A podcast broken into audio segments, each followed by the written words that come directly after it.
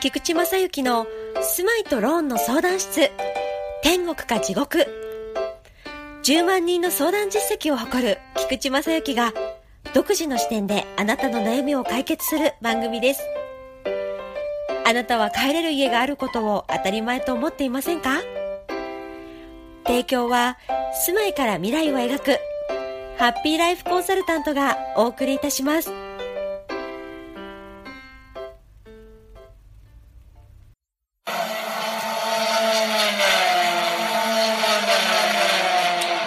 ちは。いい音でしょ？今回はあの夏休みの自由研究として宮城県にありますスポーツランドスノーにやってきました。ここではレクサスやホンダ NSX といった市販車ベースの GT レースと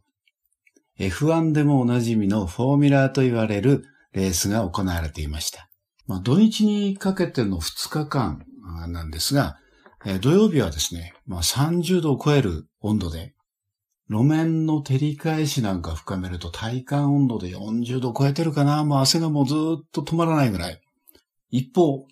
日曜日はね、今度は逆に雨でね、もう波乱のレースでしたね。まあ特に今回隊長が注目したのは、フォーミュラーと言われる、まあレース専用の方の車ですね。これあの、プロを目指す若手がね、しのぎを削るレースとして、国際規格で、えー、認められた F4 というクラス。えー、こちらの方をね、ちょっと見たいなと思いまして、今エントリーリスト見てるんですけどね。32台がエントリーしてますね。えなんとね、年齢はね、一番下が16歳。上が、え、58歳っていうドライバーが2人いますね。まあ国籍もね、えー、日本、ドイツ、インド、マレーシアって言って、まあ各国のドライバーが、まあ出てる、まあ国際色豊かなレースなんですね。まあその中でもね、モテギに本拠地を置く日本トップクラスのレーシングチームで、今回も、えー、F4 のマシンを3台エントリーしているルボーセモータースポーツというところ、えー、こちらの方に、えー、協力いただきまして、密着取材させていただきました。まあいろんな話が聞かせてもらったのでね、実はあの、一回の放送枠で足りなくなってしまったんですね。それで、今回は、チーム監督の坪松代表の話をメインで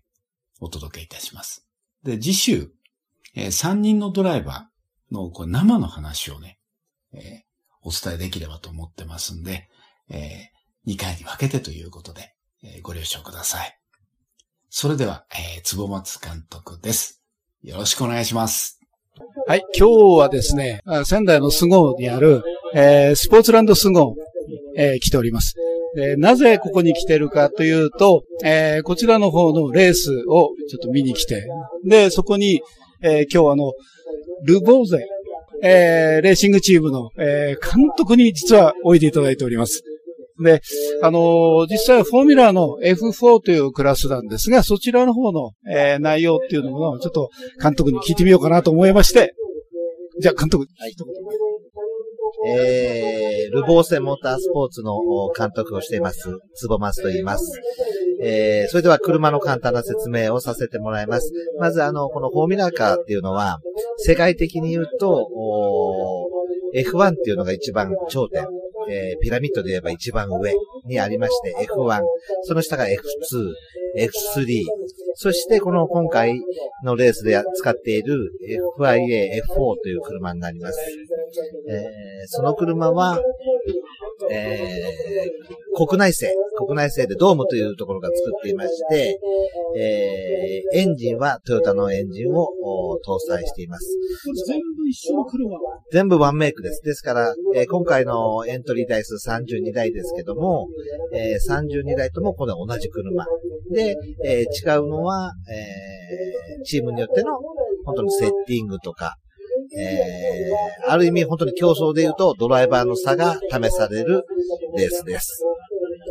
で、えーまあ今回、えーうちのチームはそこに3台のドライバー、あチーム、車を出していまして、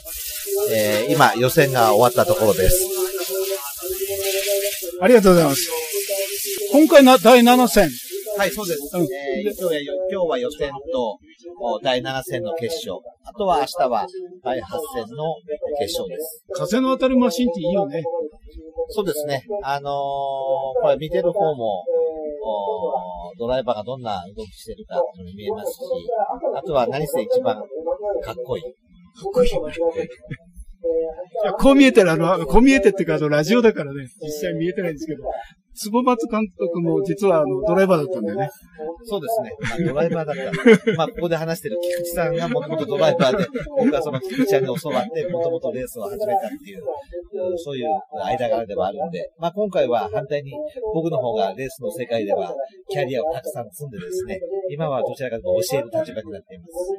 はい。まあ、後でね、あの、レース結果自体も含めて、ドライバーとか、えー何かにもちょっとインタビューしてみたいと思うんですが、実はあの、えっ、と、ルフォーのその、なんか新人育成プロジェクトがあるというそうですね。あの、全部、このクラス、特に F4 っていうクラスは、フォーミュラのレースで言えば登竜門的なレースで、やはりこの道、このお F4 で結果を残していかないと、その後は上に登りていけない。ですから一番最初の、えードライバーとしての器を試される、えーレースですね。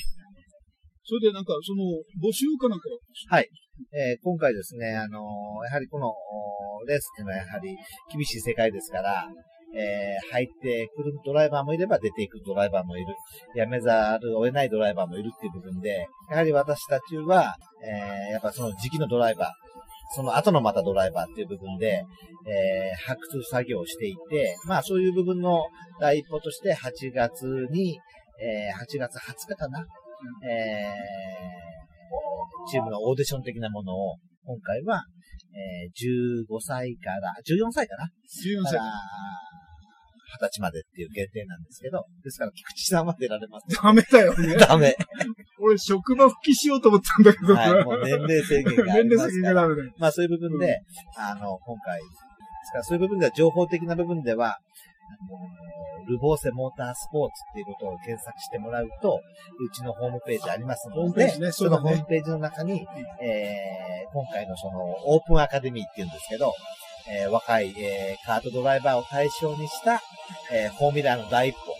えーまずは体験してみましょうっていう部分でやりますんで、まあ、ぜひ興味がある方がいらっしゃいましたら、一度、うちのホームページを覗いていただいたら嬉しいかなと思います。ありがとうございます。そうですね。あと、やっぱりサーキットに足運ばないとダメだよね。そうですね。ねやはりあの、サーキットっていうのは、あのー音だけではなくて、えー空気感と、あと何しろ匂い。やっぱそういうところっても魅力になったりとかすると思うんですよ。やっぱり臨場感があるのは、えー生で見ること。そうだよですから、ぜひ、こういうね、あのーテレビでやるレースだけじゃなくてね、ぜひ一回こういうサーキットに足を運んでいただいて、モータースポーツっていう部分を、お少し、えー体感、体験してもらえると、また新たな、あのー車って面白いな、車ってすごいなっていう部分が見えてくるんじゃないかなと思います。そうですよね。あの、車自体が、今、車離れが、なんか、多くなって、あの、私らも普通に若い人と会話すると、車のその、クラッチって何とかね、あの、ギアって何っていうふうな、えーよく質問を受けるんだけど、まあそういうものを含めても、その匂いとか音とか、あの、この空気感だね、やっぱね。そうですね。ねやっぱりサーキットに来るとやっぱ空気感が、やっぱり臨場感ありますから、うんやっぱそういう部分を、あの、ちょっとね、あのー刺激っていうのこれね、やっぱ体験してみないとわからない。はい。ですから、そういう部分では、あの、ぜひ、あの、今回は宮城県の、こういう感じで、スゴでレースを僕らやってるんですけど、えー、翌々週にはもう、富士でレースがあったりとか、8月中がちょっと遠いですけど、鈴鹿でレースがあったりとか、まだこのレースは転戦なんで、で、最終戦は栃木県の茂木。えー実はうちは茂木という場所がチームの本拠地でですので、まあそういう部分では最終戦にしっかり臨めるように11月です11月です。ね。11月ねはい。確か6週にわたって、うん、あの、転戦するような状態で、まあ、ドライバーもチームも過酷な状態はい、一番この夏を乗り切るかどうか。そうですね。まあでも、みんなサーキットがね、大大好きなんで、はい、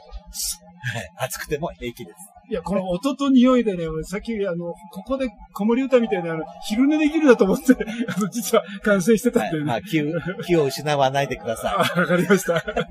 ありがとうございます。はい、はい、すいません。はい。ということで、坪松監督との対談は無事終了したのですが、ここではね、ちょっとお話できない、やばい話がね、いっぱい聞けたんですよ。まあちょっとお伝えできないのがね、残念ですけどね。まあご了承ください。まあただね、マシンのセットアップという、まあこれ仕上げていくっていう風な過程なんですが、ここはね、まあ日本、いや世界でもねトップクラスじゃないかなっていう、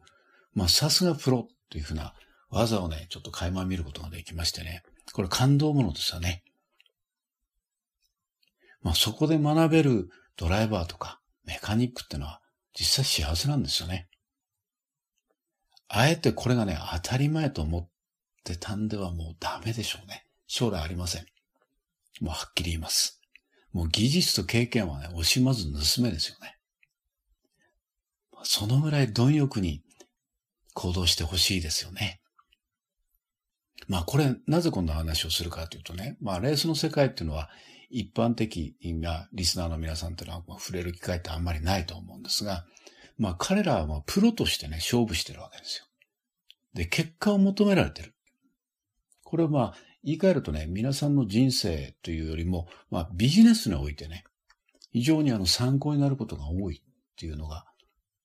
まあ今回の私も対談であの忘れかけてた部分っていうのがね、思い出さすことが、まあ、できましてね。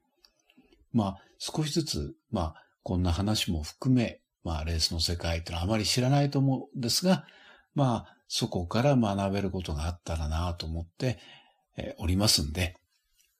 まあ、ちょっとお付き合いでいただければと思います。まあ、あの、いつも脱線ばかりでね、えー、この番組っていうのは基本的にスマイトローンの話全然聞けないんじゃないかっていうふうに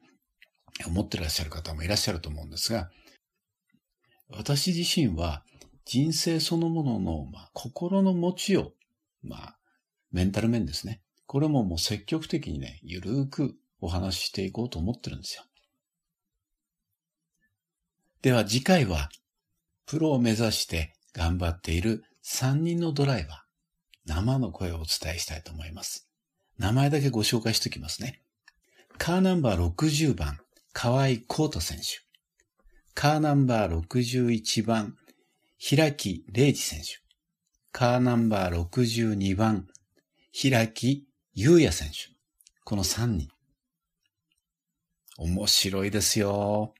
自分が今後どうしたいか。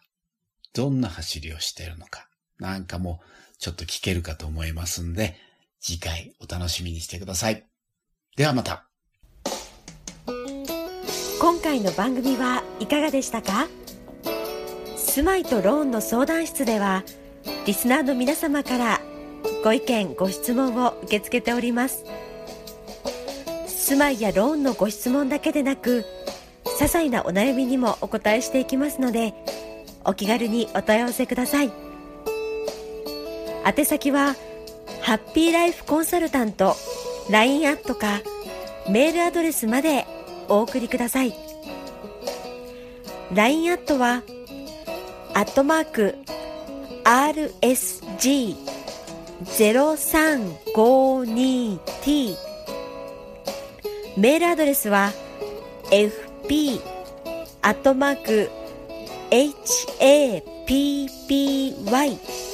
life-no1.jp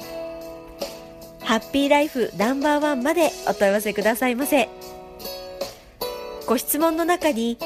ポッドキャストと一言添えてくださいね。それでは次回の配信をお楽しみに。